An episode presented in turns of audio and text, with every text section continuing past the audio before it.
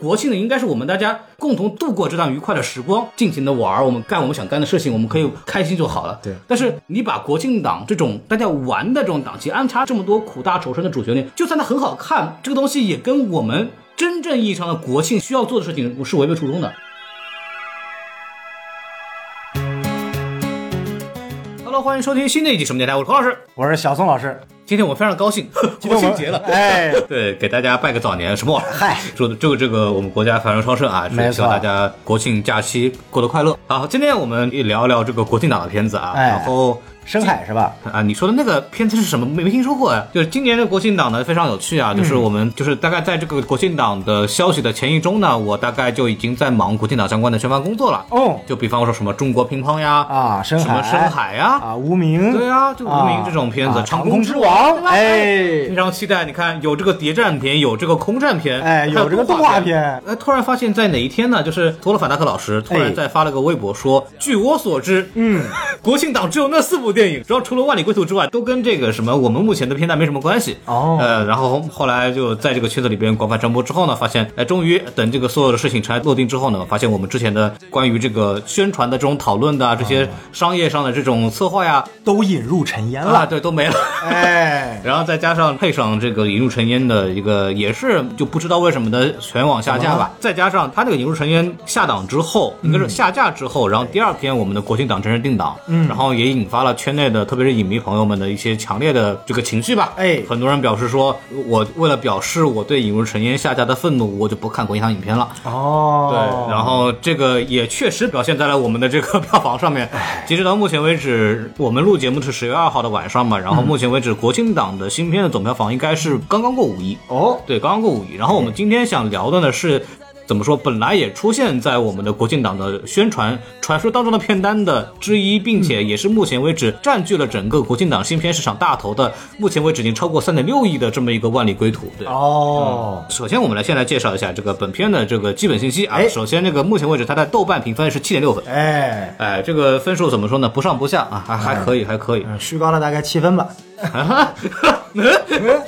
听到有点有点吓人。哎从这儿可以看出，我们小宋老师对这个片子有很多话要讲啊，嗯，话再听。对，然后呃，目前票房我刚刚讲的三点六亿，然后占据了主流的这么一个怎么说呢？绝对优势吧。将将近是国庆档百分之七十的票房，对，然后它在整体的排片上面也是占据了绝对优势嗯的，所以说，然后我看了一下，目前为止猫眼对它的一个预测是十六亿。哦那么我们在去年的这个国庆档的最高的票房是什么呢？是长津湖的三十二亿，我记得。啊，对，所以说可见从最高影片目前为的表现来说呢，它应该来说今年的国庆档缩水一定是一个必然结果了。是剩下的比方说《平凡英雄》也好，都是临时出来，也不知道从哪儿来的，对吧？哎还有一些像甄子丹那个片子《搜救》，哎对，那个片子也是不知道突然从哪儿窜出来一个片子就定档了，对吧？就名字都说了嘛，是搜救嘛，对，哎还救档嘛， 搜搜出来一个，对吧哎对对，甄子丹主演的这个片子，大概这些片子的宣发时间大概不超过两天，哎，差不多，对，大概牛逼是这啊么！的！然后非常有趣的一个现象是，其实我们刚刚也讲了，所有的国庆档影片，我们之前是预计定档，大家都说的那些比较熟悉的片子，嗯，我们会发现那些片子其实从来没有真正定档过， 是所以可能啊，不是这个相关部门的问题，嗯啊是一开始不知道是哪个人乱说的，忘了啊什么什么什么国外势力啊，乱讲的，哦，境外势力乱哎说，就对瞎编几个片子上去，哎对对这片子没听没出现过，没听说过，哎对对对，没有听说过，王一博演了一个没有没有没有没有是根本就不存在什么长空之对对王，对只有壮志凌 云二。哇， 太要命了，你这个话。呃，所以所以除了《万里归途》之外，剩下的片子基本上就属于一个临时定档救场的状态，然后也。看题材也非常主旋律，我们大概衡量了一下呢，最后还是决定讲讲这个《万里归途》吧。因为嗯然后我小宋也就是在第一时间，我其实三十号晚上就看了啊然后小宋可能是刚刚看完，对，哎，然后我们来对，第一时间过来录节目，来对表达一下内心的一些想法。啊，对，是是是。然后我们来说说这个主创信息吧，导演饶晓志，哎之前是拍过一个电影叫《人潮汹涌》，我们也没错讲过，那个时候我找的中队长吧，嗯，对。然后在之前拍的是《无名之辈》，没错啊，也是算他在大众眼里的一个成名作，没错之前呢是一个比较著名的戏剧导演，嗯，对，好然家后。伙，这导演电影越拍越烂。啊对，然后本片的监制也挺有意思，你可以看到是郭帆和王宏卫。嗯，我发现郭帆和王宏卫最近监制了好多片子，包括其实，在北影节大放异彩，并且之前我在平遥看过的一个科幻片叫《宇宙探索编辑部》，哦也是他俩监制的啊，主要是那钱赚太多，不知道咋 花的，这个影片嘛，对不对？呃，宇宙探索编辑部其实我觉得是真的很好的片子，如嗯果有机 会能够被大家看的话，会是一个非常水准高的片子，大家可以关注一下。哦 真的有机会吗？呃，就不知道吧，再说吧。不要反正给观众错误的遐想。 反正我去年十月份看到现在为止也没什么消息，然后今年北影节上了一下，在影迷圈里边其实当时还引引发了一个比较多的讨论。嗯，我觉得北影节那一场里边有切片计划，培根贝伦唠唠嗑，迷影之下，哦，还是我们这些熟悉的名字。就就那帮人在同一场看了个嗯哎，片子。再问一下我孔觉得有意思嗯啊老师，什么时候请切片计划过来做节目呃啊？，等吧，等吧啊！等是吧他他行他行他已经表示说了强烈的兴趣啊！啊，我来看看是深海先上映还是这个你切这片计下划先来先做节目哎，对对对对 对行行，我们期待一下好吧哎，对，然后本片的像主演的话，其实大家很熟悉，呃，张译老师啊，现在哎现在我们的我们叫傅无尽的角色， 票房扛把子。真的真的牛，张小太爷真的牛，张译。然后还有比方说万茜，她演她老婆的，对吧？哎然后还有什么？您能不能把第二主角先说一下？第二主角别是谁呀、啊，这么这么有名的哦，易烊千玺吗？啊，不是说什么呢？王源， 哦哦， 好，凑齐了。哎，啊，好，我们这个来掌声鼓励一下我们的王俊凯老师，哎，太棒了，太棒了，太棒了。终于演了个正经角色啊，哎是虽然演的还不咋地啊，不重要啊，不重要，没关系，快跳过啊。也也是这两个人都扮演了我们这次的一个撤侨的两位主要的大使馆的人员，对吧？没错呃，担当这个我们的这个在本片里面是担当这个英雄的主角的形象，哎，对。然后包括女演员像万茜、哎饰演了一个，呃说是你是不是偏爱万茜？她戏份才多少幕？你都说了她多少次？真的，好看呀。对，然后好好完了以后还有樱桃对吧？演啊这个我们的这个华兴公司的老总对吧？哎呃，这个白总对吧？没错然后还还有什么什么张子贤，她的老公对哎张子贤我的我意难平，对，张子贤是我怎么说呢？就是坏猴子集团的坏猴子这个集团队的一什么个变成集团一了个呢常用演员，常用演没错员没，错包括之前像申奥啊什么的都都用过他。她曾经在一六年还是一五年拍过一部黑色的喜剧短片，嗯叫做《我叫黄国胜》，有六集，啊现在已经全网封禁了。呃，这片子特别屌，我当时看完之后第一反应就是她拍的完全不输《九号密室》。哦啊，这么厉害，嗯非常厉害。但是现在，反正我昨天搜的时候，不知道为什么已经全网六集全部下线了。嗯啊，因为它是以讽刺现实啊这些黑色幽默为主题的。那个时候对看看，就是居然那个时候能过审，真不容易。对我们现在看到很多片子，一觉得这个片子好，我们就说这个片子什么时候下架？哎，对，然后还有什么角色你觉得值得介绍的吗？ 呃，差不多没了。哦，是这样子吗？哎，没错，没错，没错。 行吧，啊，就这么过去了，确实没什么人了啊确对实确实没什么人了呃还有几个外国人也叫不出名啊，字，对，反正也不是很重要嘛，哎，也不是很重 要。对，也不是很重要嘛。然后我们快速进入我们的这个打分环节，好吧？嗯，对，然后小宋老师啊，怎么说？呃，是这样，满分五分啊。啊啊其实我给的评分已经算是我精挑细琢、深思熟熟虑虑啊之后给出了一分。啊，可以的，啊哎这个分数非常值得鼓励啊，没一错颗星啊哎。一颗星一颗对星。哎对呀，这个说实在话啊，这个我我我在豆瓣上也写的很清楚啊，这是我今年看过的最让我反胃、最让我恶心、最让我难受、嗯最让我生理不适的一部电影，哦甚至生理不适的程度完完全全的超过了陈思诚的《莫扎特》。从客观来说，那就很难看了。从客观上来说，我嗯并不认为它是一部有多多多么多么差的电影，它有它的优点，这嗯对嗯点广老师之后也会去讲。但是在我眼里，呃，它可以跟《古董局中局》以及《刺客小说家》并称我对于中国新生代导演三部曲之最烂的三部作品。我其实给分给的还挺高的，因为我其实看完之后，我三十号就看完了嘛，嗯然后因为我要工作，所以说我就先先看了，然后我看完之后，其实觉得成色比我想的要好。嗯其实说说白了，就是国庆档那传说当中几部片子下架之后，我其实没有对今年的片子有任何的期待。 对，然后我看完之后。然后小志在他很多的段落里边都已经做到了一个非常好的这么一个商业化的处理，然后镜头的运用也蛮熟练的，包括有一些桥段，我认为甚至是达到了比较高的水准。伴随着张译的表演的一些这种特征的闪现，我觉得这个片子总体来说它的基础分是蛮高的。哦，对，就是对我来说，我给个三颗星问题不大。我们都知道他是个主旋律，我们也知道他一定会说一些他被一定要命令去说的东西。嗯，但是他在这个基础上还尽量去拍了一个可能普通观众觉得还比较好看的故事。哦，我是觉得这个片子你当做一个主旋律商业片的一个拧巴的尝试呢，它已经做到了一个相当不错的这么一个水平了。就在这种情况下，能拍这样的片子能上映就已经是个胜利了。哦，哎对，所以我觉得给一个三颗星以上，我觉得鼓励的。如果大家说我国庆档只想看一部片子，嗯，哦而且是新片的话，嗯，那我会推荐这一部；如果是老片的话，我会推荐《还有是觉得你最 好》。哎，孔老师这句话，我就嗯问你，郭帆给了你多少钱？五十万、一百万，怎么没分我点儿呢？啊？ 呃，《万里归途》确实是国庆档，我认为如果要去看电影的话，呃，也是要去看的片子。然嗯后、呃，关于国庆档还有一些东西，我们之后留到后面说吧，好至少要有些别的话来讲。但我们先聊电影，先聊电没影。问题。那我们来说一说这个优点吧。好啊，小宋老师，啊就我结束了一一一分的电影也有优哎，点结束了，啊，什么玩意儿？结束了，没有。有优点。哎，对啊哈，嗯，呃我其实我觉得还是有一些可取之处的。来就您说说比方说开场的那一段，他们三个人在车里那场戏，嗯我觉得是有点边境杀手的感觉的。哦，嗯，车里车外的那种关系，嗯然后街道的这种紧张感啊和他们几个人之间对话，其实也能表现出他们的人物性格，嗯，和特征，嗯，叙事效率还是很高的。没错，对吧？这个我哎但不得不说吧，从那个车里面戏就能看出来，张译是一个小心谨慎的专业人士。嗯他对王俊凯，比方说张子贤那个角色去买东西啊什么的，那个小孩过来他没事，但是你看王俊凯一摸头，然后张译马上就说：“这这别摸别摸，不要嗯哎伸左手什么东西。”对对，摸人家头，人家长不出头发来，看看孔老师就呃，知对，道。去去，从其实那个车里那几分钟的戏，就能把每个人的专业素养和他们的个性，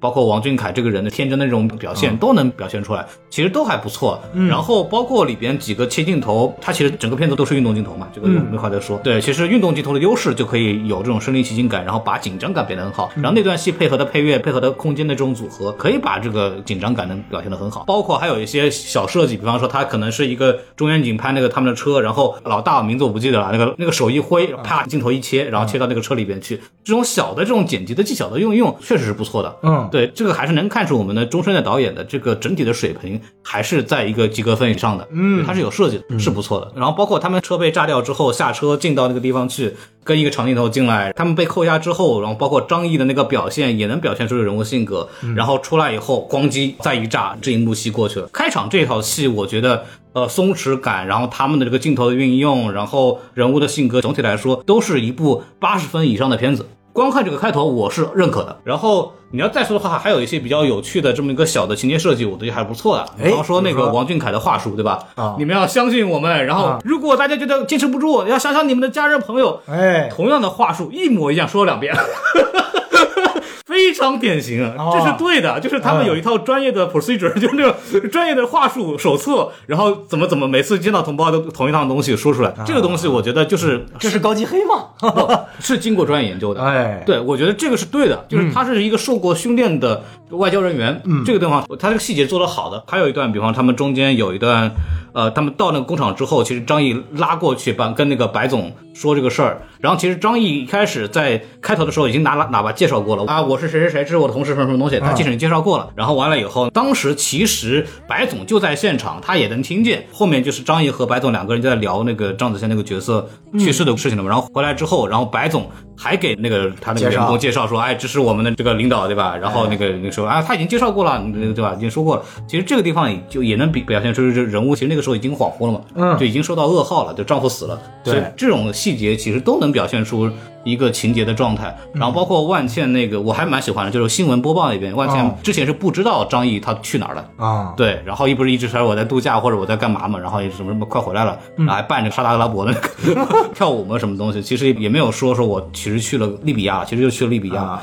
对，然后他其实是通过新闻联播里头的那个镜头，李晨转过来叫住他那个镜头来认识他的，这些设计能看出来导演是有想法的。嗯，对的，不是那种很平铺直叙的，就是一种烂导演会用的这种最简单的表现方式。嗯，都都有都有，我觉得都是不错的。嗯，包括你在说那个张译这个角色，我也很喜欢。嗯，比方我们之前说主旋律片里面的英雄吴京也好，或者是在以前演的《红海行动》里面的张译也好，嗯，其实都是一个武力型英雄，对吧？是然后都是一些比较偏浪漫主义的东西，但张译的这个角色里边，他是一个非常实用主义的英雄。嗯，他是一个文职人员，然后他靠的是社会通达的东西，他靠的是那种处事的技巧，他靠的是外交辞令的东西来去解决一些国际争端，帮助我们来实现这个侨民的相关东西。这种类似的英雄在中国的电影里边其实比较少的会塑造，嗯，因为一般来说遇到像这种考虑到商业也好，或者考虑到这个所谓的这个情节也好，他会把这个人设计的比较的怎么说孔武有力，一般主角形象嘛，又能又聪明又能打，对吧？那么张译在这里边其实是不能打的，嗯，他完全靠他的那套就是所谓的实用主义的犬儒的小人物的那套东西来去表现出这个人的实际上的实力的强大，嗯，然后这种正面形象的设计在以往来说其实是比较少见的，我其实不太有看到，嗯，在电影里边，所以我尤其在一部主旋律电影里边，就是其实我们的外交人员就是需要市侩的，嗯需要去做一些妥协，需要很灵活的处理问题，那么他其实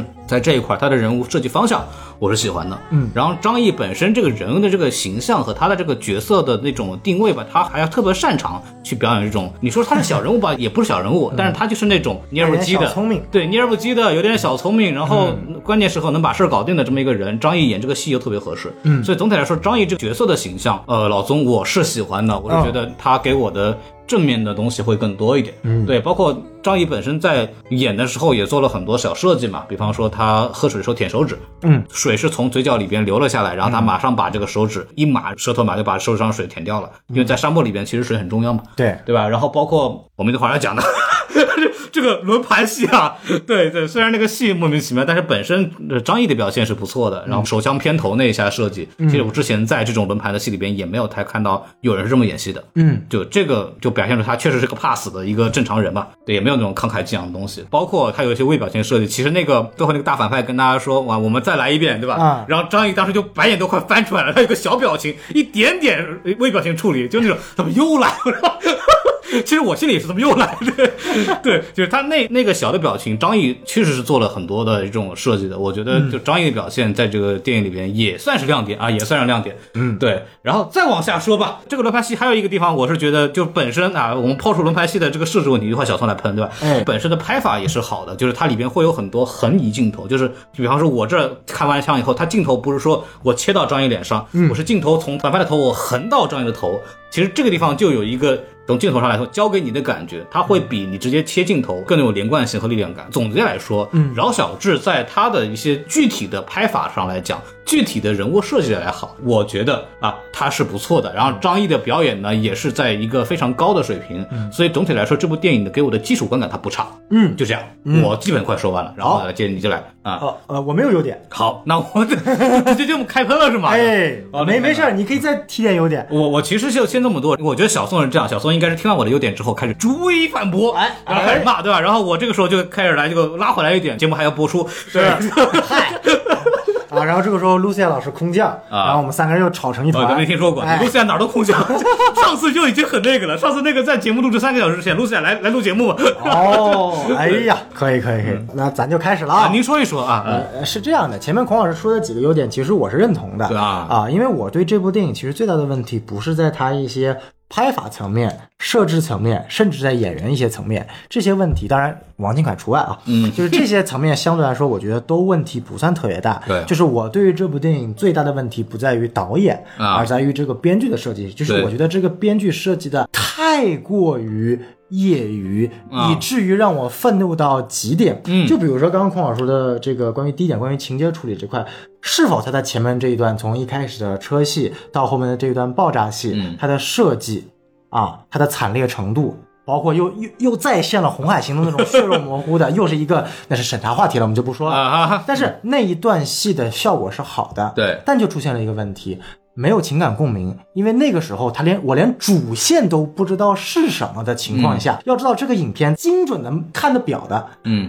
在第四十三分钟的时候，我们才知道主线是什么，要去救谁。嗯啊，而前面四十三分钟发生了一系列的事情，就刚刚拿孔老师那是前十分钟的内容，我才认识这些角色，我潜意识里是知道这些角色他一定不会死，啊，因为他不可能马上死嘛。然后你突然一场爆炸戏，然后一场看起来很有紧张感的戏，嗯但是从我观众的视角来说，你是想体现出来它非常的恐怖吗？那我们再去看一下《边境杀手》是怎么排的。维伦维伦纽瓦它强在什么地方？它是以静制动，这也是为什么我对这部电影的拍摄有一点点的问题，在于说你可以手持，你可以摇晃，但是你是在有静的基础之上你去动，而不是全程从第一秒开始抖到最后。维伦纽瓦的《边境杀手》为什么效果好？除了它的配乐、它的氛围、它的摄影之外，嗯，它有很多的镜头是静止的，或者是慢慢移摇的。它是通过这种视角告诉主角的眼里，墨西哥边境的那种恐怖感是你自己无法想象的。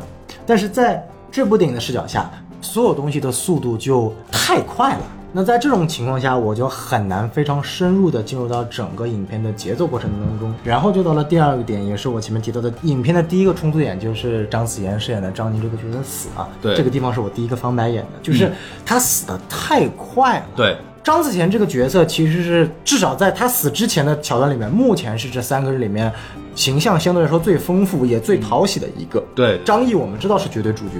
而王俊凯饰演的角色，他也一定不会死。我们知道，不管是戏里戏外的因素，他不会那么快的去死。所以在这三个人的团队当中，其实我脑子里都有印象，张子贤这个角色一定是要去死的。而他死的那一刻，是因为前面塑造大家对于这个角色的好感和认同感，才会有他死的那一刻的这样的一个冲突感。这是一个商业电影，尤其是这种需要死人的商业电影一个惯用手段。但是他把这个角色的死亡提得这么前面，嗯，然后整个片子围绕着他这个角色的死亡，变成一种类似于鬼魂一样的麦格芬，嗯不断的萦绕在男主张译的心里，不断的萦绕在女主她老婆的心里，主要动机嘛然后去主要动机的。但是这个动机对于这两个角色来说是可行的，但是换在我们的观众的角度，我们意会不到，因为张子贤饰演的这个张宁这个角色，他没有足够的篇幅让我们喜欢到他，我们只能遥遥的望着张译饰演的宗队，他有深厚的愧疚感。但是我们没有办法共情这种愧疚感，所以当张译最终选择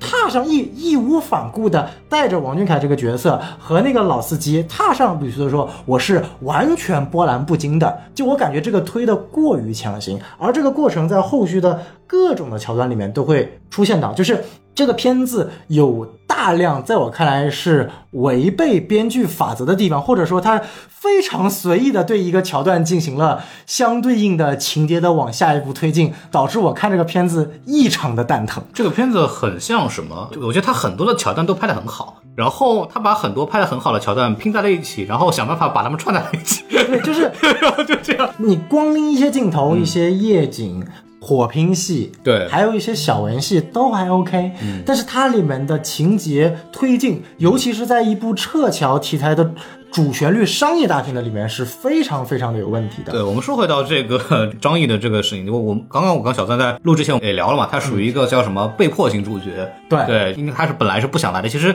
电影这方面也交代蛮清楚了，就是因为他本来马上要回去了嘛，嗯，对，然后就死活本来就不想参与的，他他是因为正好把这个座位让给台湾同胞了，所以被迫的这个所谓入境了，然后就在那边待着，然后他也是因为张子贤这个角色，这个张宁的死亡，所以被迫的进到里边去，然后他又是为了不想就是就对这个张宁有愧，所以说我要努力把他老婆给救回来。对其实整体动机呢，我是觉得可以接受。对啊这个问题在我看来是什么？动机可以接受，但是一部电影是要给观众看的，不是你说接受就接受。从理论上来讲是可以接受，没有问题。但对于我来看，我根本就不知道你跟张宁的关系到底有多深厚。电影的作用是让呃我爱你有多深？电影的作用是让我们观众共情到张嗯宁，而不是让观众看到张宁和宗队这两个角色感情有多深。嗯所以说，当宗队义无反顾的。最后选择带上，然后还唱了一首妈政治化的歌，然后开进战嗯区，我整个人内心都是一万个草泥马飞过去的。 那一段我特别莫名其妙，关键是特别开心，你知道吗？对你，就是就他听到，就某种意义上来，就也不能说死在手里，就死在怀里的这个朋友的老婆，他内心有愧的。然后他听到白话，就是被困在那个地方，没有人去救，那么他应该是内心很着急的。他虽然本来就要要走了嘛，然后还是回来了。然后回来之后，其实是拖一辆车开过来，然后看看已经在大巴里的这个王俊凯和那个老 老外这个司机，然后三个人相视而笑，就上车了，唱着愉快的歌曲，然后非常轻松的上路了，不让我还以为在执行什么什么特种部队任务一样的。对于一个有情节洁癖的人来说，就是这种桥段的剧本推进，在我看来是完完全全不合格的。你哪怕弄得严峻一点，就感觉就是导演在搞一个什么事，就是这个地方哎，该轻松了哎啊，这个地方 该商业了，然后弄一下，但是这个地方不该轻松，也就不该完全不应该，它本来是一个很严峻的事情。对，所以说这个地方就，而且张队这个角色的死亡在后续引起了非常大的问题，就还是到那一点了，撤侨题材，不管是《逃离德黑兰》还是去年的《摩加迪沙》嗯对有一个重点其实就是大家非常担心我们心爱的、或者说关心的某一个配角，他在什么时候会因为什么种情况突然死去了，嗯对这其实是撤侨题材我们特别会揪住人心的一个地方。嗯，它是一个行动分队嘛。对，来，我们接下来来看一下这部电影怎么讲述的。哎，你们也说一说。来，张子贤这个角色，张队已经死了。嗯，现在这个小分队有谁啊？张译饰演这个角色，绝对的主角一定不会去死的啊。王俊凯这个角色，流浪小生也绝对不会去死的。我补一句啊，就是我倒不会觉得张译因为是主角不会死，我觉得是他是部主角的电影，实在不会死。就反正他还没有到死的时刻，就是还是那句话，一部电影的主角的死。是不会让观众在那个阶段产生到任何的恐惧的。这是一个，如果他是个编剧，他应该有这个常识。如果他连这个常识都没有，他可以去死了。所以说，在这个时间段，张译这个角色肯定没有问题，王俊凯这个角色肯定没有问题，没有人 care 那个外国人老伯。所以，请你告诉我，当他们在进入刚刚进入还没有碰到那些中国人的时候，你拍的那一段在车上面对直升机的戏拍的好不好？非常好，嗯，光影、情感、场面、火评都非常到位，对我一点紧张感没有，因为我知道这三个人一定不会死。如果这三个人都不会死，请问我这场戏拍的目的是什么？从剧作角度上，除了这个地方告诉观众啊，我们要来个动作戏了，你的剧本推进的目的是什么？你剧本是在这个地方是废戏，知道吗？嗯，然后我们接下来看他带领部队见到了那一百多个中国人。对还是那句话，一百多个人啊，没有人会 care 这一百多个人的。嗯那些真正的救援电影、逃脱电影都是几个人为小分队的，你没有精力去塑造一百多个人的小队啊。然后我们看那一百多个人的小队里面有哪有当兵的，有那个反正车间主任什么哎的，，就什么给他几句台词，然后还有一个小医生、小美女，对然后又有一个喝酒的。你说这些角色，你想体现众生相没有问题，你有一个真正立住的配角吗？唯一一个稍微出彩点的配角，你请了个王迅，这个相对来说比较有名的，演了一个临阵脱逃的。他们被抓了之后，王迅这个角色死没死，我根本不 care，他也是闯祸的那个。那请告诉我，到了影片中后期，我的情感核心点，我揪心在哪个人物？没有任何一个人物我揪心。这个老伯死了，我一点的伤心痛苦都没有，因为他没有任何的情节给到我说为什么这个老伯可以跟我情感共鸣。对，这也是我觉得这部电影最大的一个问题。作为一部商业主旋律的撤侨电影，人死人伤亡是一个非常常见的事情，但是这部里面所有的伤亡不是作死就是毫无感觉，包括那个叫哈桑的那个角色，嗯，也完全没有立起来。阿桑那个角色我，其实我很难接受。比方说，我们他一开始他是个边境检察官嘛，对然后所谓我们王俊凯和张译他们两个要去那边通融，嗯，我不理解张译为什么在没有任何判断的情况下就直接跟他说你要多少钱，对，导致在那一场戏的时候，我对王俊凯这个角色的好感度是大于张译的。就是王俊凯还在说说我们中奴两国人民的友谊，对吧？哎还在讲一些外交辞令，张译直接就不翻了，我直接就说你要多少钱。对，就这个东西，不是 就你先聊一聊。对虽然我们可以知道啊，张译他是一个呃很有经验的外交官，他可能在以往的情况下，包括之前在那个他们被扣押的时候，都是这么处理的，觉得啊这帮人就是要钱，嗯可以。但是我觉得。起码你要再你要再多两句去试探他，然后再去做这个判断，而不是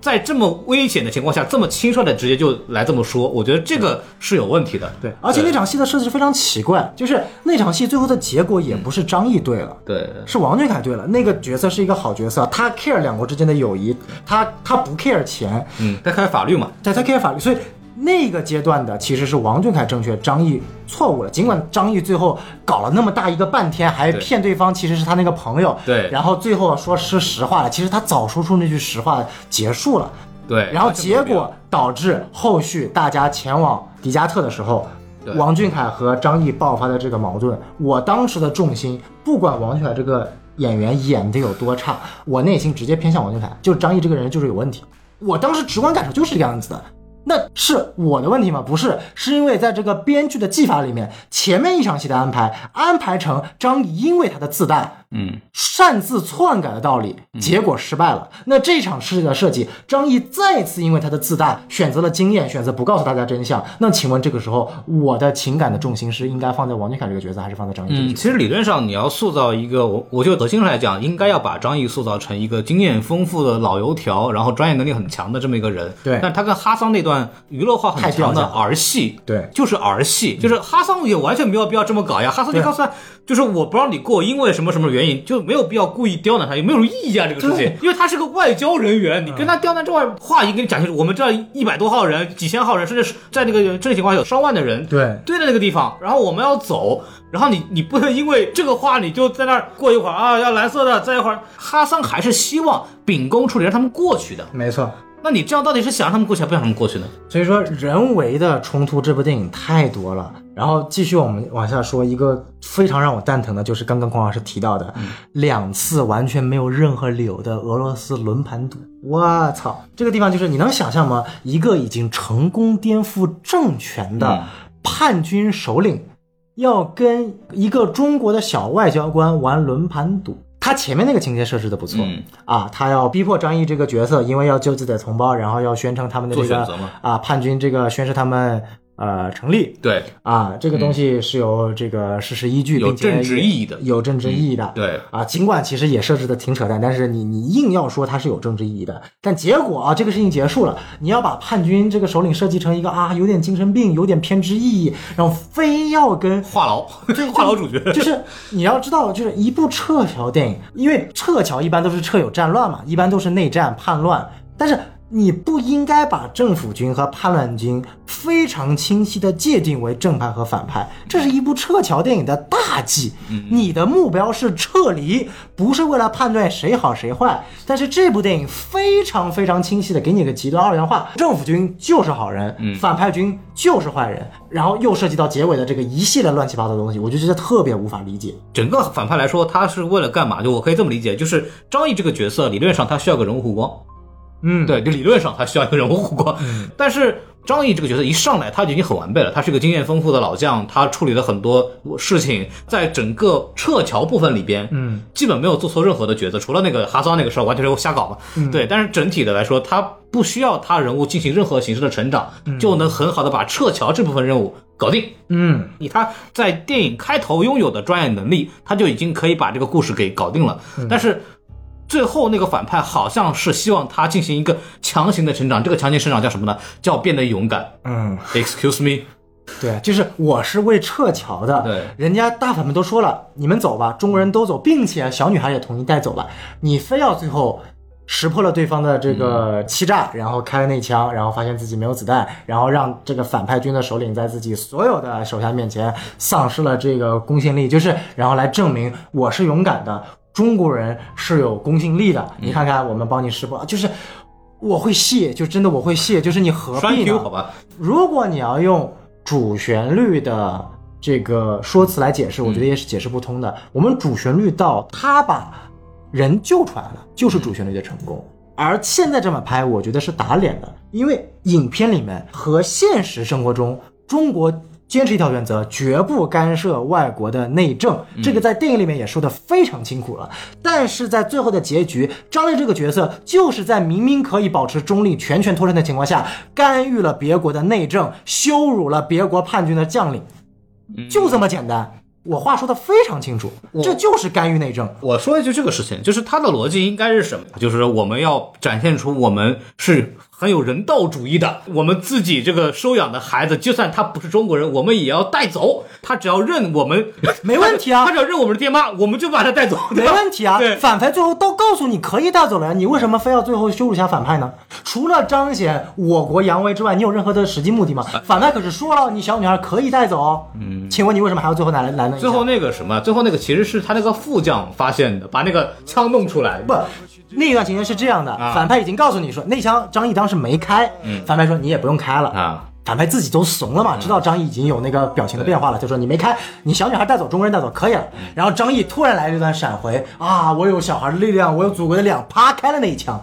我真明白你意思。就是没有必要，你知道吗？这是撤侨电影，这跟战狼还不一样。哎，战狼我是要打击敌方，我一定要把别人打死，这是它的一个剧情走向，这是一个爽剧。大哥，你是撤侨，我们人民撤完了你就赢了，你不需要在你的对方面前展示你的强大。嗯，这个里边就有一个好像希望给张译这个角色安插一个成长，然后这个成长跟他所要完成的主线任务是没有关系的。对然后轮盘这个戏好像就为了展现出他有成长这个事情还设计出来的东西一样，没错，就会让这个戏就变得非常的多余。而且他本来也是一个，就是我们那时候还吐槽，我那时候跟郭老师聊聊的时候，他说导演是不是因为拍戏剧拍习惯了，非要搞个四幕戏，最后还要来个反转，知道吧？本来到那个什么跟那个哈桑交接完了以后，他们这个事儿就结束了。那时候结束，我觉得也 OK 了，嗯没有必要再来一遍赌盘。为了赌盘，完全是为了表现出他这个就是觉醒了自己心中的勇气。但是反过来说，张译这个角色他不需要勇气，那么不是说一个角色没有人物弧光，这个角色就不能当我主角的。比方说龙妈，就龙妈的问题反而是他为了结尾而强行把他做了一个人物弧光。其实龙妈偏偏最精彩的故事就是他没有成长的那部分。嗯，他有两波成长嘛，第一波可能是他从一个天真少女变成一个领领袖，嗯，之后他在很长一段时间里面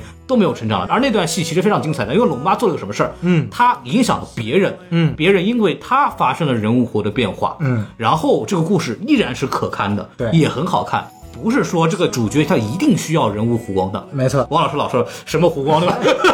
对我们我们老说人物弧光，但实际上从编剧的技巧来讲，就是有一种拍法是不需要主角有人物弧光的，是他影响他身边的人，比方说他影响了王俊凯，比方说影响了他影响了万茜，或者影响了樱桃这种角色，通过他我们就知道哦，一个成熟的外交官他应该是怎么思考的。我觉得这也是一个拍法。所以我就说，觉得这部电影非常可惜的一点是，它中间采用了一个双线叙事的结构。嗯它的主线任务是带着这一百多个人离谷，就是对逃到一个地方。对这个任务其实在影片当中是非常轻松的完成了，就没有怎么拍甚至张译自己都没有接这个任务对，他去带领小分队去干另外一个 B 故事线了，然后把整个过程交交给给了了王王俊俊嗯 凯。王俊凯在没有任何人物弧成长的情况下，就拍了几段大家走大郭靖嘛， 对，走沙漠的这个空境，然后一段蒙太奇，然后大家就走到了，就莫名其妙，就是当那一声喊出“迪迦特到了”，我当时直接在影院摆出了一个摆手的手 势，到了，嗯就是到了，你们这个任务结束了。我、操，在我看来就是完全的没有情感宣泄点，他居然认为这个地方不是最难的，而是最后张译的轮盘自己 的，就是我们今天还经常说外国在彰显个人英雄主义。对请问张译这不是傻逼的英雄个人主义吗？哎，他明明已经把事情干成了，非要最后彰显一下，说自己成长勇敢了，有必要吗？他这个勇敢，他这个勇敢没有任何意义啊。 为了勇敢而勇敢，所以你今天看，我宁愿今天他们的主线任务嗯就是带着两百多个人走过，但是这两百个人很难控制，他们带着，然后他们选取了大概四到五个人的小分队，然后主线故事嗯是张译、王俊凯，然后包括一系列的角色，选几个角色樱桃嘛对啊对对，对四到五个人，对他们去一个小分队去找到这个突破口， 对这样我们在过程当中，第一会担心哪些有价值的配角可能在这个过程中会死亡，会有紧张感。第二，我最想看到的其实是张译和王俊凯两个角色之间的互动。这部电影没有，两个人只有争吵和和解，中间是没有的。啊、就是中间本来要看感觉还要打起来的时候，突然王俊凯被枪打了，然后就结束了。对这个是这 个再次让我感受到了编剧的偷懒，就是王俊凯都已经要说服这件事情了啊，然后砰，突然一枪把人家打打懵了，强行打断。对，打打打断了之后，他没死，没死之后醒过来之后，大家完全忘了这件事情，没有人问王俊凯，你当时把我们集中过来说什么呀？不管了。它其实就这个东西的一个核心矛盾点就在于，就是说我应该告诉大家要知情，还是说我就我蒙着大家，然后就跟着我走？它其实可以影射出两条我们说政治路线吧，甚至都可以。啊，怎么说？我我其实，在看的时候有一种很强烈的感觉，就是跟着国家走，跟着党走就对了，不要问为什么， 就有那种感觉，对吧？没错就是有点点那个明显。然后王俊凯可能代表一个更天真的，然后我们要都要知情权啊什么啊，这其其实两种路线我们不能说对错吧，因为现在都在同步并行嘛。对对吧？然后就当然我可以理解为主旋律电影它有这个倾向性，但是我觉得这么安排反正也是挺草率的。然后，但他也没有对这两个东西进行深入讨论，因为也不能深入讨论啊， 任何涉及到政治路线的东西都不能深入讨论，所以就这个冲突戏就很快就结束了。就是本来应该我自己认为的 A B 故事线，应该是刚像你讲的，比如张译带着，比方说白话或者带着两三个人去做一个先头部队，去比方说先去探路，然后剩下王俊凯带着大部队，他们又发生了一些戏。嗯，王俊凯也会挣扎呀。嗯，我是应该说呢，还是应该不说？我说吧，就像张译说的，你说呀，还对我就散了；我不说吧，我良心又过不去。嗯，王俊凯在那儿有一个挣扎，然后张译他们在那边是生死攸关的很多什么乱七八糟那种所谓更紧张的动作戏啊这种东西，然后最终两边并在一起，嗯然后他们互相因为各自的经历，然后互相有一个共同的走入，嗯然后达成了一个平衡或者共同有一个成长，这个戏可能会更好看一些。本来这个戏应该来说是作为整部电影可能占到百分之七十以上的这个戏份，关键结剧情果。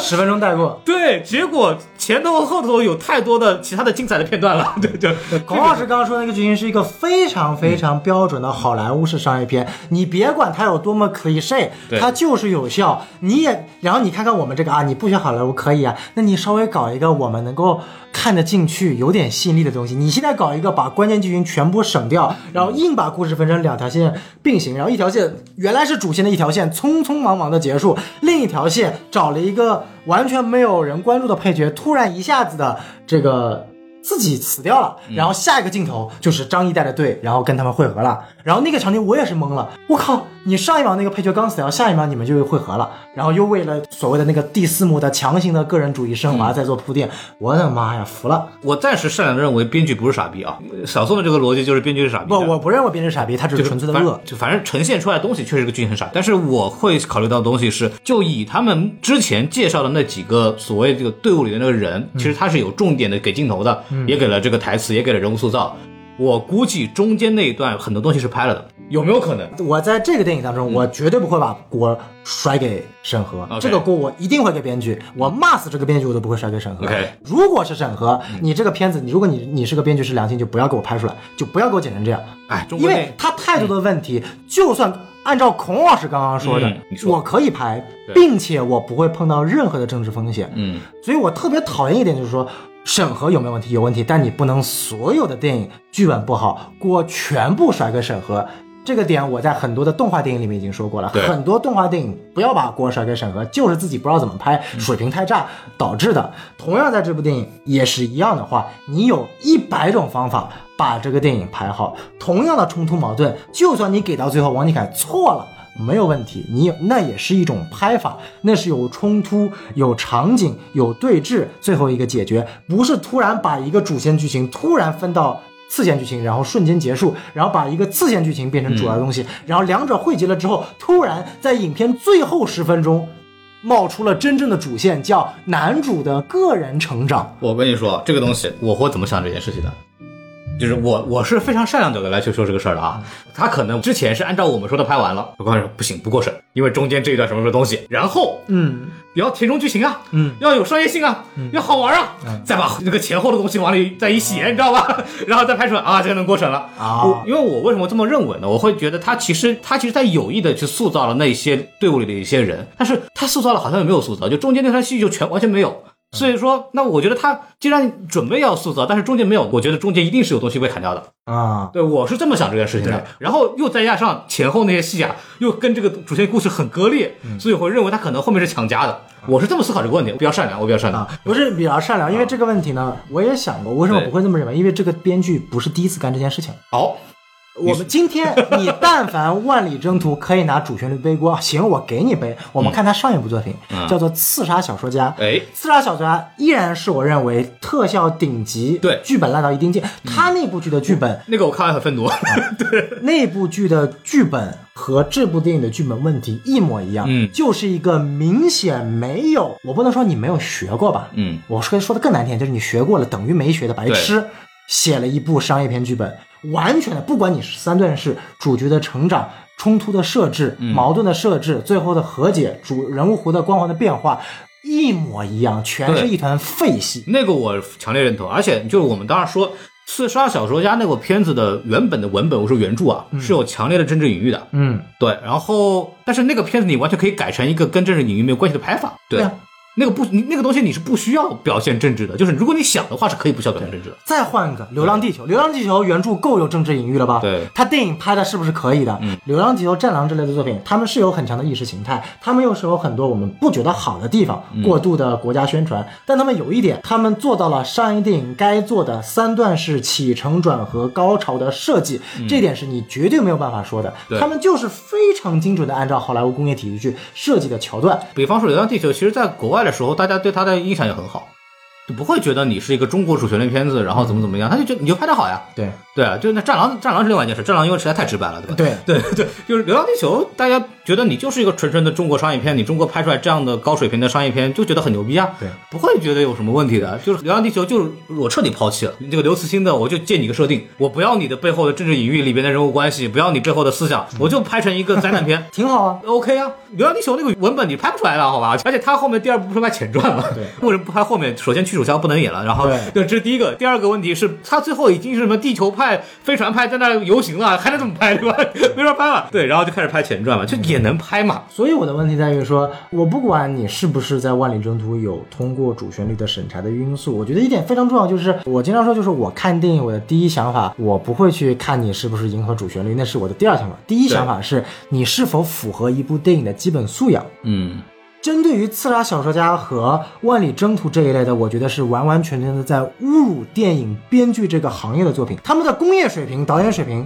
都 OK，对，都 OK。郭子健拍的、饶小志拍的都没有问题。这个片子的工业水平其实很高的。，对导演水平、工业水平，我完全认嗯可。就是在一些技法层面，我有不一样的想法，但是从质量来说，你是没有问题的。对站电影编剧这个钱花够角了度，我真的是无法理解，我完全无法理解他是怎么样做到拍出来这样一部作品 的。连我们这种没有专业学过的都能轻易看出它的剧情结构哪里有问题的。问题太严重了。对，老说我们老踩国产片那个什么东西的，但是真的就是国产电影啊，我聊起来特别轻松。因为我一眼就能看到毛病在哪儿，知道吗？ 就剧情上我一眼就能看出来问题在哪儿。我甚至还都没有没有特别系统的读过一本完整的编剧书，就我的编剧知识就是左拼右凑，反正这看点那看一点，反正大概有这么一个结构的认识，我就能挑出这个电影的一个核心的问题。嗯，国外电影其实很少出现这样的问题。对。就比如说，就像国外的《速激》嗯对嗯速激》这个系列再烂，它烂在 cliche，、对它烂在拿着已经一个用到不能再用了二十年的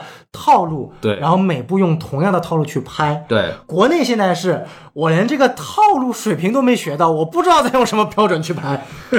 再说一次，就是我真的非常非常非常的替这些在特效技术、光影、摄影。行业的人每每在用他们数以万计的时间来给这些编剧擦屁股，我是非常非常非常非常的难受我的。们老说那个追光动画片嘛，就是编剧应该给那个他们的后期团队给跪下，偏偏编剧他是他们老板，对，对 那你也没办法，对不对，没招，哎，这没招，哎对吧？就对，所以说看这部电影那么愤怒，呃，这里我们来做一个横向的对比啊，嗯，撤侨题材。在这个领域上，我跟孔老师也不一样。孔老师他相对来说比较躺平一点，他知道国庆档的电影一定不会好到哪里去。，对，这这是这是我们预期的一个 区别。啊预期调整，对对，我是对《万里归途》抱有了，因为我当时最早听到片名，我就跟孔老师说的，哎，我感觉这是一个撤侨话题，撤侨这个题材，我觉得拍不烂，而且中国有都有不少成功的撤侨案例，对对而且就是说白了，撤侨这个东西特别适合中国主旋律拍成那种呃催泪的，而且。中国式救援嘛，对吧？，我觉得这个是 OK 的。 再外加之前有嗯奥斯卡获奖最佳电影《Argo Fuck Yourself》啊，逃离德 黑兰做这个第一个，当然那个可能这个水平差距太大了。啊，对，我过于们往近过 着说，完全一模一样的题材和商业片套路的，嗯，去年的韩国人拍的《摩加迪沙》，嗯也可以爆《万里长征》，分万里归途啊，不也可以你说错好几次 了，这每次都不一样。也可以报万里归。 对，为什么我会说错呢？因为他们那一段拍的真的是太他妈长征了。啊，这部片子我觉得是什么？红军长征，外加拯救大兵瑞恩，外加这就是 不乱要尬黑，长城拍的比他好多了。好好，这个 拯救大兵瑞恩不也就是他。乍一看，你以为是一个撤侨题材，嗯仔细往里看，把什么题材都融进去了，然后没有一部好。我们为什么看《摩加迪沙》好啊摩加迪沙》他所有的角色是真真实实的人物，他他聚焦的不仅仅是这个韩国大使馆如何在摩加迪沙的这个内战暴乱下逃出去的，他更多的阐述在这个暴乱的情况下，本身就是一个非常模糊的政治环境下，对朝鲜的外交官和韩国的外交官，他们如何在原先非常敌视、看不惯的同时，在这个环境中要共同的生存。对而这种生存，其实这就是一个 B 故事线。对，A 故事线是我要逃逃出离去，其实 B 故事线是来辅佐的，因为光看 A 是观众没法共情的。对这也是为什么我说这部电影最差的一点是共情，对共情再共情。第一，张译跟他老婆万茜好不好看？好看，特别好看，我真的我也非常喜欢。嗯问题是两个人从头至尾，除了最后一幕之外，嗯两个人没有在同一个空间出现过，没有对在同一个时间出现过，布景都完全不一样的。从我主观看过来，这两个人之间没有给我造成任何的情感冲突，对这是第一点。第二点，他所说的这个小孩的这样的一个所谓的 B 故事线，第一太 cliche 了，嗯，第二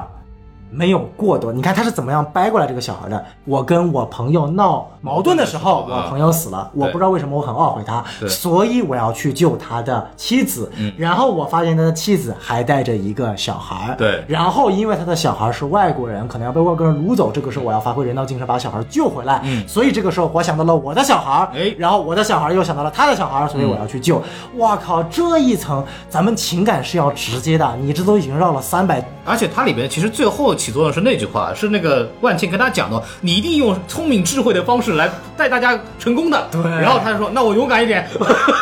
哎 呦我去对，开枪吧。对，这样一个这逻是辑。非非非常的他在奇怪点到“勇敢”这两个字，没错要再跟什么之前的懦夫相对应，再跟什么格局不够高什么东西相对应，然后再弄出来这个东西。他从格局低到格局高这么一个没错这个东西。它不是潜移默化的剧本，它是态度的标语式的。而而《摩加迪沙》好在哪里？《摩加迪沙》它也不是一个特别特别好的作品，同题材的像《特工》像呃朴赞玉的《共同警备区》，都是在讨论朝韩关系上都是做的特别好的。但是《摩加哎迪沙》作为一部商业片，它好在什么地方？它在塑造同样，因为朝鲜呃大使馆被炸了嘛，然后在韩国大使馆里面，双方一些小的矛盾，在吃饭层面的呀，然后一些政见层面的呀，就会发现每一个角色都是活生生的人，他们有他们的性格特点，对有些暴躁，有些懦弱，然后有些真的就是就非常的对敌方不友好，然后但在有些过程当中，他们也会慢慢的缓和，所以当这些角色，你会觉得这些角色都是真的，他们都互相 care 着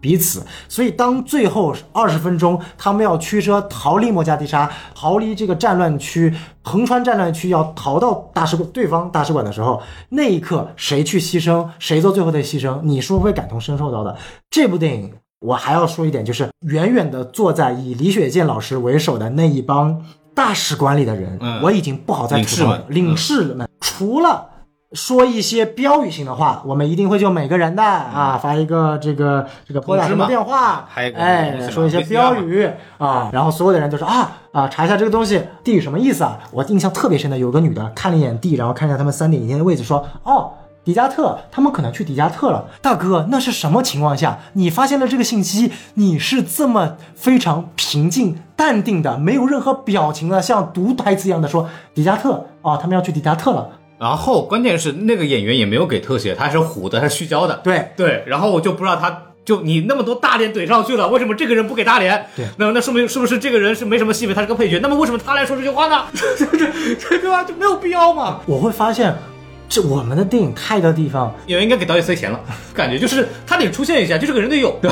服了，就太端着了，嗯大家都不像是一个真真实实的人，全都是像一个推进剧情工具的人嘛工具人，没有任何的情感的。就你说那个参赞。它有什么作用呢？嗯，除了去体现出，哎呀，其实大使馆也很努力的，我们一定会突破它那个地的密码，然后嗯在迪加特设置好援军，等到大家去拯救之外，嗯你能看出大家的交集吗？大家对于另一方彼此的关注他吗？那个有有段戏还可以啊，就是那他们大使馆遇袭的时候，预习那一段嗯还可以，对，但问题在于的时候，我觉得很奇怪的一点是，你那时候正在预习呢，你自己都应接不啊暇，然后你非要跑在这个时候，两拨人对电话，就是那段戏的平行平行剪辑剪得很好，啊就是都是剪辑技巧在为剧本背锅，就是导演就导演看到这个剧本，唉，自己想办法。努力一下。对，啊就弄弄弄一下，而且那个李雪健那些戏就是一定要有的嘛，一定要弄出来这个东西。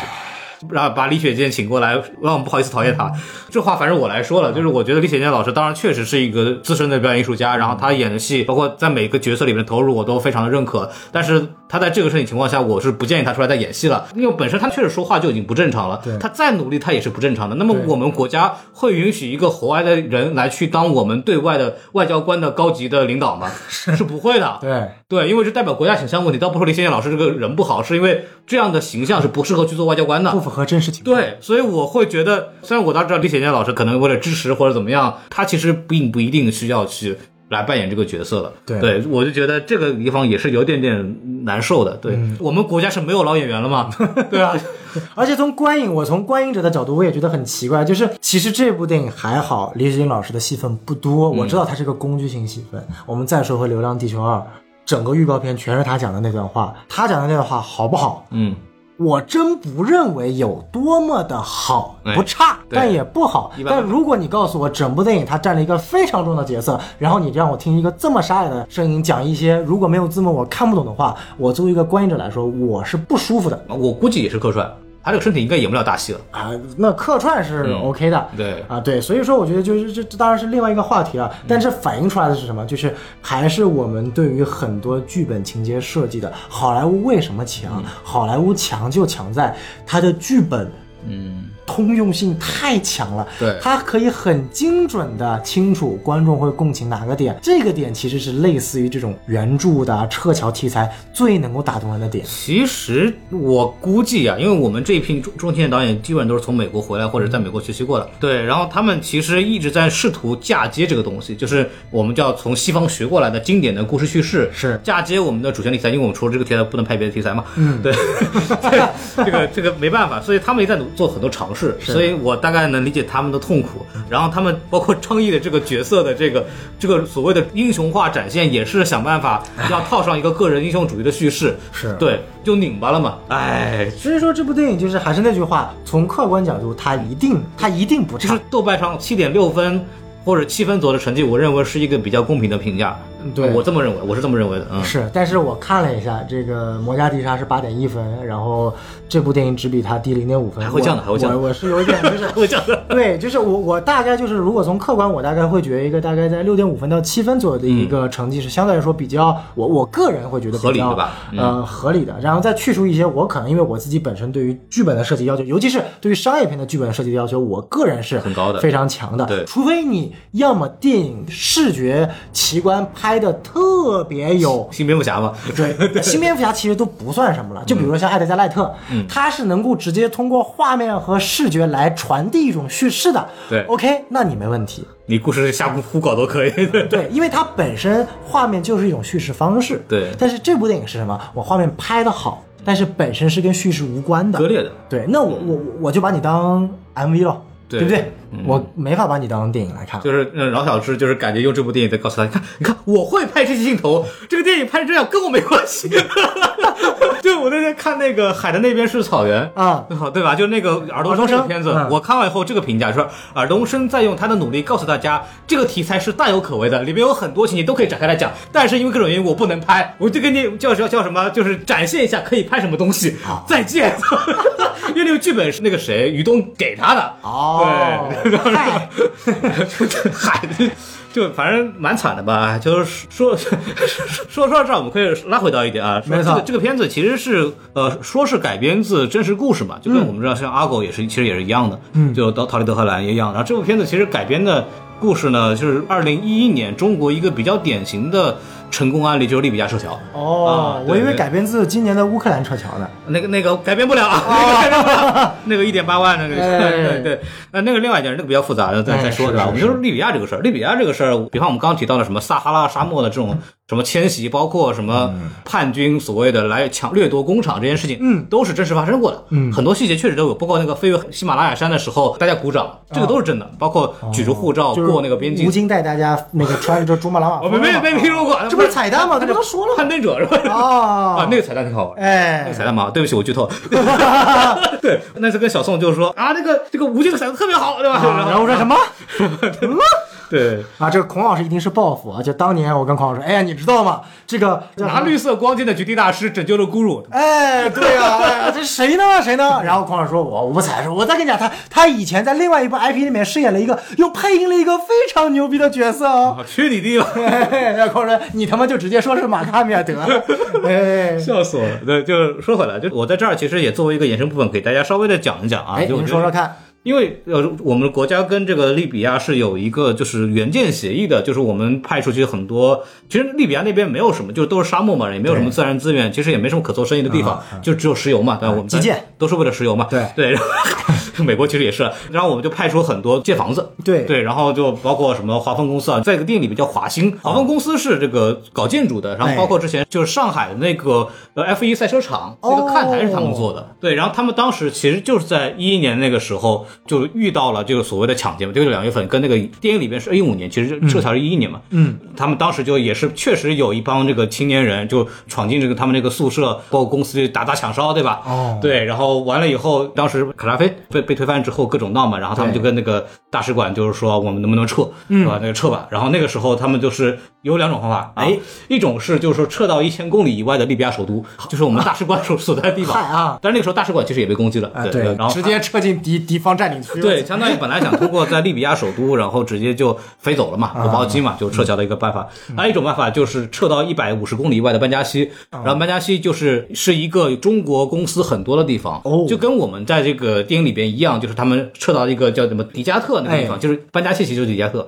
然后就撤到那个地方去，然后去那哦边就是呃等待救援，然后那边有很多公司可以帮助他们，所嗯以呃跟这个电影里面一样，但是那个里边其实是华丰公司的那个负责人嗯自己带着人走的。哇，那么牛逼，，对他不是说我们派外交官过去，然后带一个人把他们带走，是他嗯那们大使馆干 了啥？大使馆去帮他们协调这种物资啊什么东西，哦包括大大使馆其实干了很多事情，就是你们人到那个地方也得走啊，疏通海路啊，疏通这个整个的这个嗯哦幕后的各个协就调安是排，对对对，空运啊什么，包括他们要撤到一些，比方说希腊那边去，希腊那边安排接机。哦也是大使馆那边跟当地的华侨来共同实现的。其实我查了很多资料，确实利比亚整个事情做的是挺到非位常好的呃，嗯我们接着往下说嘛，嗯就是那帮人不是说我要撤到一百五十公里外以外的这个班加西怎么办？嗯比如本来他们派了一个先行小分队，然后开着车探路嘛，哎嗯，探到一半车被抢了。 好奇，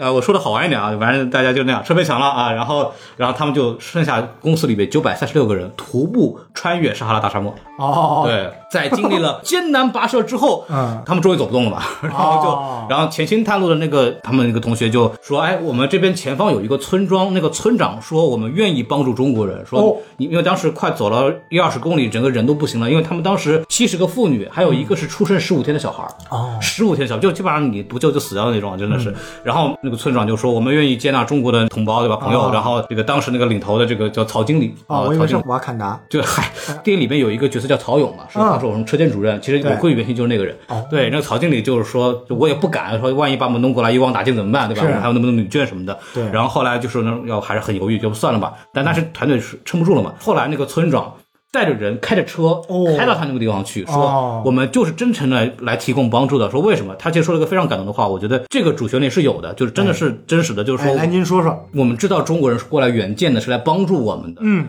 我们让你们遭受到我们国家现在这个状况，我们觉得很丢人。嗯，所以说，我们理应来帮助你们，然后我们也会保护你们。如果有敌人来了，我们的人会挡在你们身前。哦这是他这个村长说的原话这。是不是就是电影里面呃王俊凯那个角色一开始想要去说服那个边境类似的说法？对对对啊对我对更讨厌张译这个角 色。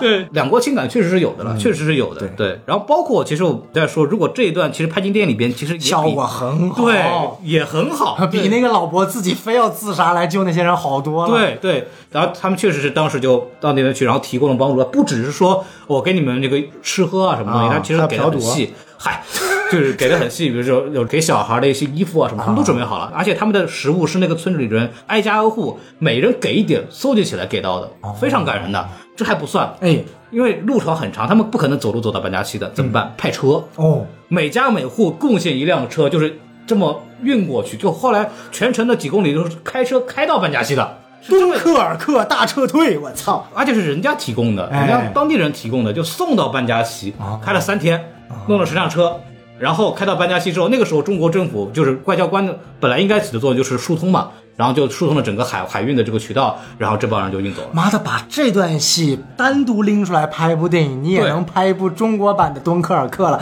怎么就拍出来《万里归途》了呢？我就对不明白了。嗯而且那个地方其实外交部的职责更准确，外交部当时是联系了马耳他那边的游轮，把啊他们运到马耳他，然后从马耳他再走的，整个过程就是中国外交部在做的事情哦，在做的工作嘛，对吧？这是其中这个原型基建的一条故事线，嗯，还有一条线是来自中国建设中建的，哦中建公司也是去一个是私企，一个是央企嘛，然后这个东西的结尾就是华丰公司因为利比亚这次投资失败呢，直接倒闭了，对。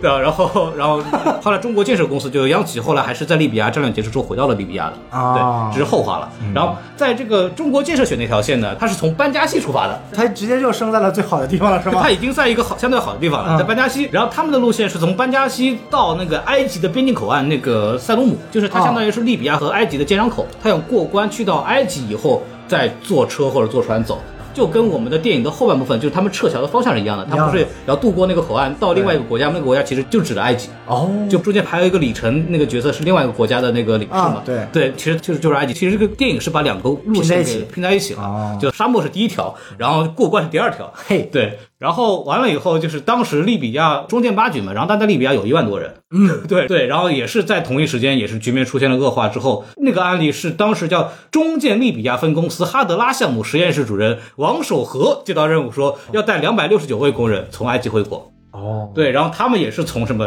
全程一千六百多公里啊，从这个枪林弹雨的利比亚一直由西到东开到开罗机场那个地区，然后中间大概有八百里路程，其实路过就是那种战争区域，所以很危险。嗯，当然这个里边其实就没有太多的这种很戏剧化的东西了，他们就是想办法，反正包各种车，他们找来包车说你开着吧，先给你一部分钱，然后剩下一部分钱到你离目的地一公里的时候给你。结果那个司机不干了，开到一半，然 后对，后来还是好好说歹说，就把他们还是开到那个地方去了。对，然后这帮人相当于坐了这个飞机，然后就成功撤离了。中间还有一段就是呃，中介的另外一部分人呃，其实是从班加西这边出发，坐海运、坐到希腊的克里特岛，嗯，就那个爱琴海那个地方、啊，特别爽。呃，然后那个地方是个旅游胜地，然后有很多闲置的那个酒店，因为那时候已经旅游旺季了，已经旅游淡季了。淡季了然后当时是。呃，也是外交部那边去联系到我们在在希腊的有很多浙商团队、哦浙商商会，然后就是帮助大家去协调，然后就做了很多很高效的联系这个希腊那边去帮他们想办法让这个飞机可以降落，把人运走。到其实利比亚这个事情，中国政府是做的做的比较漂亮的，然后也动用了民间力嗯量，然后也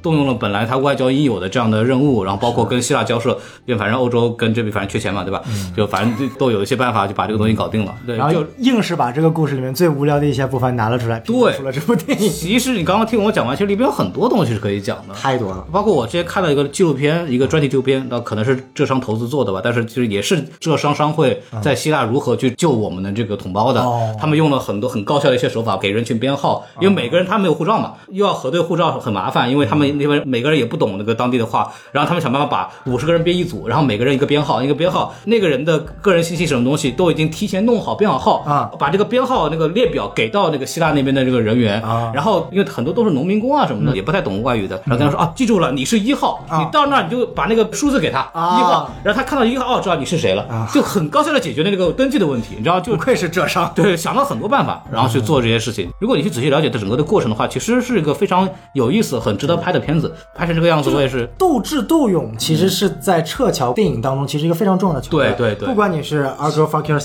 还是《摩加迪亚》，都有很多它有斗很智斗多勇。协。调嘛。啊对，这部电影没有斗智斗勇，你发现没有？本来张译设定他是个协调大师嘛，他是对一个很懂这个人情世故的，很结果搞得就很油腻。那个哈桑那段完全是个败笔，对然后剩下之外他就没有 打了两次枪好像除了给钱之外就没有别的办法了。不不不不应该是这样吧？他是一个专业人员，救了很多人呢，他有很好的这种就应变能力的。结果反而最精彩的部分是开枪，对这个事情就就他除了他唯一做对的一次，就是硬逼着大家前往迪迦特。对，这个东西确实对，但是这还是那句话，从剧本表现出来，你没有办法太体现出张译这个角色他的这个这个这个可信度啊。对对吧？就蛮可惜的，张译表现得很好，他演得就很我一好看的我就觉得他就是应该是这样的一个人对，但是整体又没有把他很好的做出来，嗯，对我就觉得是蛮可惜的。反正我给大家讲一下背景故事吧，这个片子确实是有很扎实的案例的，然后也嗯有很多剧情细节是能够对上的，但是出于种种原因拍成这个样子也没有什么好讲的，哎，对，那就这样吧。然 后我们也不会做其他的 国际套影片了，这部电影我好歹看了，然后骂了，其他的我是连看都我都不想看。呃。对对，就聊聊这个国庆档的这么一个整体的安排吧。嗯就是您对今年国庆档的整体的这个排片的现状有什么样的感想呢？呃，是这样的，就是我很久没有一个一个国庆档不想看电 影了，不是一个国庆档了，但凡一个相对来说时间比较长的假期，没有那么不想看电影。就说白了，我要不是录这期节目，我可能连《万里归途》都不会第一时间去看。而且你还被我，而且你还被我骗了，我说还可以，然后你还去看。啊 呃，对，不，这不是因为孔老师，因为确实有很多人说 你那时候还跟我讲说做要做这个吧， 对我，因为这是我跟孔老师说，我觉得万里归途可以做，可以做，结果我自己被打脸的最严重。嗯是这样，就是我不知道为什么，就是慢慢电影，尤其是国内电影，国外目前可能相对来说还好一点，就国嗯内电影、它在丧失它对于电影本身这件事情的魔力。嗯，就是哎，这是我觉得一个非常非常蛋疼的东西。今天你去看这么多电影，就是它的同质化，嗯它的宣发的时间正在缩短，对正在宣发都在同质化，你看不到任何耳目一新的宣发的亮点。因为他没有办法来犯错误了。对就是他首先第一，就现在电影大家是这样的，就是因为很多人不是这个行业的就不懂，我现在的电影基本很难定档。嗯，就甚至提前一星期告诉你，提前三天告诉你。嗯对大家所以看到很多电影什么提前三天，然后定档，然后为什么不做宣发？没时间啊！做。你看国外的电影都是提前两年，大片至少两年做宣发。我们提前两年也是有，你看深海很早就开始做宣发哎，，对，对，呃但是不定档有什么用呢？因为我们每一个位置、每一个资源位，我们叫资源位，或者每一个商业位置都要提前定的，要提前花钱。你错过了什么东西，你就没了，就没了。没错对你钱就浪费掉了。然后我们的经费有限，现在电影又挣不着钱，电影也挣不着钱，电影投资他们大。就 我我在做宣发的时候，我是不敢做那种。就是有意识的尝试的，因为我不敢犯错误，嗯，所以我只能用最保险的方法，想办法让我的电影被更多人知道，所以这个恶性循环了。其实我的工作是包含一些参与到电影宣发的延伸环节的，嗯，我们今年跟去年比，明显就不忙很多， 或者说我们做了很多无效的工作。就比方说，我们可能提前就知道这个片子，因为我们内部会大大概知道，比方说什么《长空之王》啊，什么乒乓球啊，什么东西，我们大概知道大概率可能在国庆档定档，所以我们提前就部署好了，哎我们要做什么做什么做什么，结结果果发现没得了，白做了。就是连主旋律都会对突然下架，这是一件特别恐怖的事情。我们本来以为这几部片子应该稳了吧，再还能怎么样？一个是那个乒乓球，对吧？很稳吧？哎那个讲述我我党特工的，对吧？对这种应该也还可以吧？深海动画片都对吧？海狸鼠还能怎么着，对吧？还能怎么辱？长长空之王预售当时第一的，嗯明显拿过来彰显我国空军，然后拿着对标，对歼二吧？什么？ 歼二什么对对标打击那什么垃圾壮志凌云啊，二，对，连我镜头都抄人家，抄的没别人好，哎呀。哎， 哎说不定人家抄我们的。对不哎对呀，天哪，哎了不得了！对对对，怎么说呢？就我们做的所有的工作都没有都白做了。那么我们都已经是白做了，可想第一线的那些创作嗯者，他们的第一线的宣发人员面临着什么样的一种折磨？对， 困难不在于说这个事情难做，困难是在于说我都不知道我接下来应该做什么， 我还能怎么办？也没有办法。而且我再说一下，就是国庆档这么多主旋律的片子，就算上了啊，嗯这么多主旋律片子有是有问题的。就是我我想说一个，就是国庆的本质是什么呀？哎，国庆的本质是我们大家愉快的庆，通过我们的努力，我们国家。变成什么样子？那么这个东西体现是什么呢？是我们有钱消费，哎我们能选择我们想看的电影，我们能开开心心的庆贺，嗯因为我们过去在这几年我们的努力而造成的这么一个和平安定的社会，我们在庆祝这件事情哎。这国庆呢，应该是我们大家共同度过这段愉快的时光，这才能展现出我们这个社会、我们这个国家有多好。对，这个电影里面后面讲的说安定多好呀，哎，安利就意思说，我们可以尽情的玩儿，我们可以去有很多选择，我们可以干我们想干的事情，我们可以不用考虑到很多生活的对我们的这种压迫，比方像利比亚这样的一种战略情况，我们都不用担心，我们就开心就好了。对但是你把国庆档这种大家玩的这种档期安插这么多苦大仇深的主旋律，先不说好不好，嗯，就算它很好看，这个东西也跟我们。真正意义上的国庆需要做的事情是违背初衷的。我们是一个人民的国家嘛，对人民的快乐就是国家的快乐，人民的快乐就是这个国家最强大的体现嘛。那你让人民不快乐了，这个东西不就尬了吗？就跟那个什么 袁世凯当年北洋政府的时候，有袁世凯家里出了丧事，整个北京城那个娱乐行业不能不能那个什么，嗯这不就很很不合理吗？嗯，对你在影射什么？大家过得好是这个国庆最好的体现。嗯，中国电影的票房好，中国电影有好的电影出来，是这国家最最好的体验方式，这是我们文化实力的体现。哎，对我再往下说，就是主旋律电影本来应该干什么，对吧？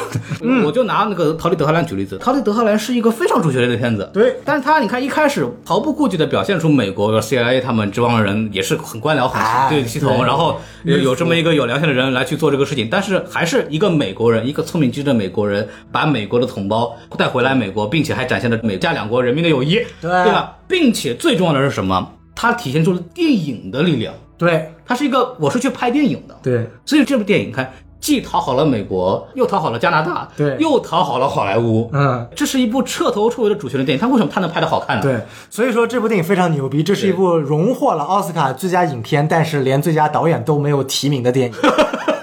那是大本错 了，那就是大本的错所以你了。可以看到，就是我更期待的是这种，你拍这种电影，嗯你不需要太强调导演的太强的个人表达，但那个导演水平也蛮好的，对，其实也不错，但就是就是你一个 OK 的导演，你做一个 OK 的剧本，用一个非常 OK 的形式，你就及格线甚至上一点点，每个东西都及格线上一点点，最后呈现出来的效果、就可以很好。你而不是你现在我们我们的缺点差距太大嗯了，我们的导演可能是七十分，我们的布光嗯设计可能是八十分，剪辑可能是七十五嗯分，然后或者在一些其他调味上综合，大家可以有七十分，然后突然编剧给你来个十分，嗯 那整合一拉就拉到底下了。老在说一句话，呃好莱坞的文化软实力或者美国的文化软实力嗯特别牛逼，但是所有的我们觉得好的、好看的好莱坞电影，没有一个不再骂美国政府的。嗯，对，那为什么他们这种，我们一边就说他们美国的文化软实力好厉害，他们的侵入好厉害，一个一边那电影在骂美国政府，这不是 很对吧？懂了吗？我就不用再往下说了，对吧？就啊这个是当然他们骂政府本身也是一小种骂大帮忙，对对，就香港我们可以骂政府，对对吧？就是也把美国的正面形象给输出出去了，对好像没有在妨碍这件事情吧？就是他揭露出了一些所谓政府里面的一些问题，并没有妨碍到他对美国的正面宣传，反而我们会觉得这是一个好像有人性的国家，实际上也不是呀，就是你这去了发现有很多问题吧，对吧？对但是这个片子反而没有给我们带来坏的影响，嗯，我们可以再想想主旋律这个电影到底应该怎么拍。牌。呃，虽然我们说也没有用吧，但是就就这个样子了。其就实从某种程度上呢，《药神》算是一种比较优秀的主旋律了。啊、药神嘛，呃，对，然后后来也不让拍了啊，对啊，所以我就说嘛，就是我们设想的主旋律肯定跟目前的相关部门想要的主旋律是不一样的。啊还是那句话，就是呃，我们还得好看。就任何东西，它要构成宣传，软实力其实是一种宣传能力嘛。对它首先得好看。对，就比方说《鱿鱼游戏》，就是你说它，它你当说你妈他的这个东西有什么软实它力？当然不是顶级的韩国的作品，对但是它普适性非常的高，太强了，对，这叫输出啊。它首先得是一个大家都觉得好看的东西，嗯然后再谈传播的事情，然后才能去聊。否则你拍了一帮战狼什么东西，就中国人看，年度票房第一，百分之九十八的都中国人看的，你说这个排到第一的意义是什么嗯没有呢？太大意义。你像没有什么韩国意义啊韩国最近给我最大的一个新闻就是，由于游戏的主演不是李正宰嘛，嗯李正宰本身在韩国就是一个国民级演员，本身在韩国人的心中就特好，别他是好演员牛逼嘛？其次，现在李正宰因为游戏游戏出现了之后，他现在要担任一部《星战》衍生剧的第一主演。嗯，你能想想看，《星战》这种美国国民级别的 IP 剧，主演给一个韩国人，还不是美籍韩国人，嗯就是一个正儿八经地地道地的正正儿八经韩国人，你就想到，你大可以说这是韩国已经失去了自己的文化地位，要融入美国了。就是韩美这个所谓绑定嘛，是绑哎，定嘛。对，但是你再怎么绑定，人家就是输出了呀，人家就是说明有美国人喜欢看韩国的东西。你再绑定你，就是好莱坞也是很现实的，不会让你说因为一个政治原因强把一个韩国人扶上主演的，也不会这么干的。就韩国人他不是这么干的，不是美好国不是这么看回事儿的，。嗯就还是那句话，就是尊重电影是一部电影的第一要位，尊重规律，尊重艺术规律，尊重创作规律，这是邓小平同志提出的。对，甚这个至很重都要不用说尊重艺术规律，尊重商业规律。 嗯，就尊重人吧，就是我们是观众嘛，我们反正今年的国庆档，反正到时候看票房吧，就是观众是会用脚投票的，所以我很纠结。就一方面来说，我确实很生气，比方说呃有影城业下架，然后又又有这么多莫名其妙的出现，突然出现在国庆档，我很生气，就是。包括很多我的朋友都会都发誓说，我今年我打死不看国庆档，我就要让你们知道说我不看电影。观众已经愤怒到这个程度了，你们再这么搞，我们真的要把电影院搞死。但是反过来说，我又觉得我们再不去看电影，电影院真的要死，就已经很不容易了。这个东西我就很纠结。这个我觉得就是有一点特别有意思，就是我觉得国庆档这次的表现给我一个特别大的震惊，就是这件事情真的引起了观众的愤怒了。嗯，你像以往我们不管之前的主旋律都是成功的，对，从《战狼二》 《长津湖》对《水门桥》，嗯它确确实实成功了，平均票房三部电影加在一起平均票房六十亿人民币，嗯那这什么水平的，对吧？五六十亿了。但是只有从今天这个国庆档开嗯始，你会发现，哎，它真的不成功了。在疫情因素相对来说已经没有这么严重的情况下，现在大家只要有四十八小时核酸证明都能够去看电影的情况下，哎，我就是不去看。这个也许在我看来会出现孔老师一个问题，就是再不去看更惨。但我觉得是一件好事情，因为这个事情我我个人觉得就是你必须把这件事情做到绝，你才能够让人意识到这是一个商业行为。我就是我这个市场再小，嗯，我一年全中国票房的营业额可能抵不上一个游戏一个月的流水，但是也是一堆人看出来的，嗯，中国咱们现在最大的目的为什么要推广主旋律电影？其实不是为了票房，票房其实很少，还是为了嗯宣传嘛嗯宣传和我们的这个政治意识。这一点我觉得没有问题，这也是电影本身该做的一个职责之一。但是你看看这个十一国庆档，我们先不论票房，就是大家不看嗯三部主旋律吧。嗯，我就是没人看到目前为止，我没记错的话，另外两部电影票房都没有过一个亿。你想想看，这是什么水平？国庆档的电影啊，你就说嘛，一共五亿嘛，嗯，三点六亿是万里归途。万里归途。对啊，啊，我们都已经把这部电影喷成这副样子了，你再看看其他几部电影，就能看到，就是确确实实这个电影已经失去了它的宣传的作用了。这个都没有也人许。看，你还宣传个啥呀？对，这也许可能是一件好事情，就让大家知道，你再下沉，下沉的观众也是带一点审美品味的。观众会消费升级的，就是我们也是这么过来的，我们也是从一开始看一些，就我们也不知道电影好不好看那种东西。当年我还认为，扎克施耐德是哎，世界最对佳啊，导演吧啊，超编很牛 逼呢，对不对？那时候我多年轻啊！就还是最后说一句话，国庆档，国庆档。嗯，什么叫国庆啊？就是我们大家生活的好，我们大家有想看的电影，我们大家可以自由支配我们的财富，我们可以选择我们想干的事情，我们很好的利用这个假期，这才是国庆。人民的安居乐业是这个国家最大的国庆。哎，你四十八小时核算过了吗？呃，做了做了。啊哎，哎好好好好，怎么说呢？就是希望希望我们这关早点过去吧。再往下说也不能说了。呃，感谢大家收听到现在啊，大家很不容易听我们喷了这么久。者，没有错对对对，然后这部电影还是有优点的，我们要取长补短。就是哎如果大家国庆档只想看一部电影的话，如果是新片就看它，是吧？如果是老片，再听我说一嗯哎句，还是觉得你最好，哎，牛逼喵牛喵逼，赛高。哎，喵喵赛高，哎太，棒了啊！对， 什么玩意儿？我好，我们就这样吧。欢迎大家来收听。然后，呃，如果喜欢我们节目，欢迎订阅、关注、评论、转发等等，然嗯后点赞。如果不喜欢的话，听别的去吧，对吧？如果想跟我们进行深入交流，可以加入我们的这个微信粉丝群。然后，我们的这个微信公众号是 S M F M 二零一六啊。哎，这个 S M S M 万里征途是傻逼二零一六，哎呃，呃呃我倒也不至于吧。呃，S M F M 二零六，然后加了我们的微信公众号之后呢，就可以添加我们的小机器人，然后就可以把你拉到我们的这个听众群了。嗯，对，然后我们今天这个节目呢也就到此结束，感谢大家的收听，拜拜。拜拜。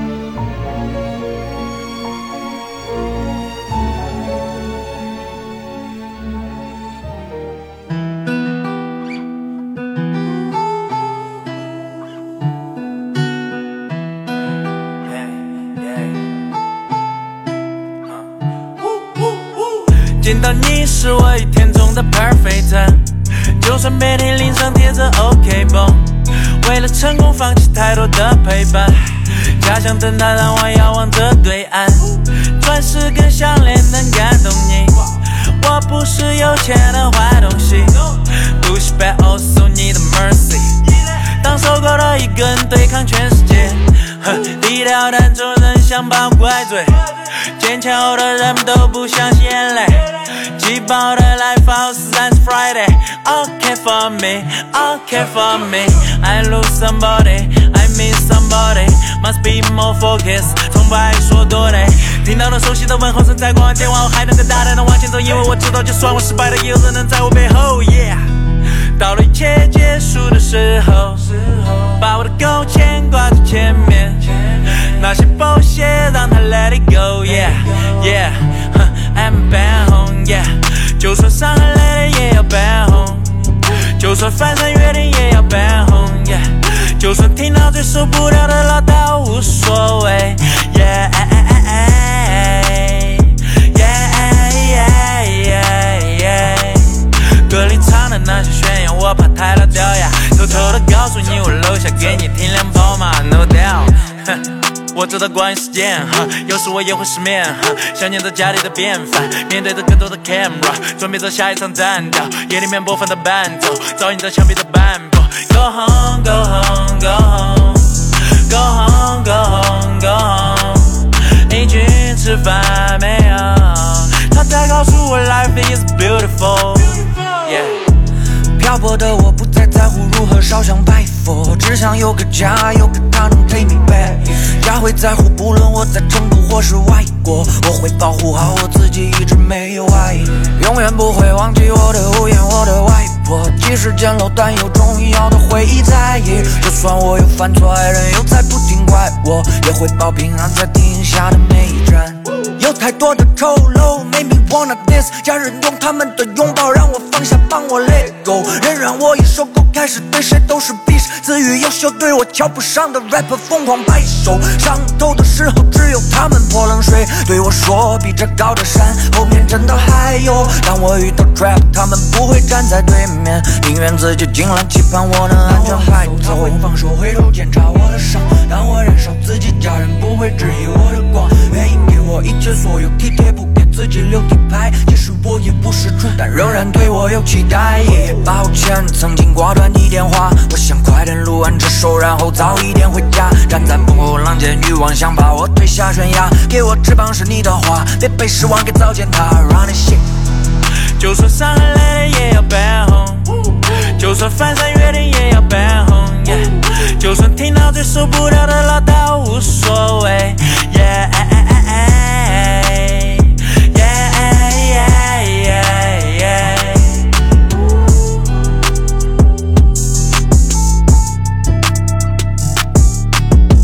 耶、写这首歌目的就是想说，想回家就回去呗。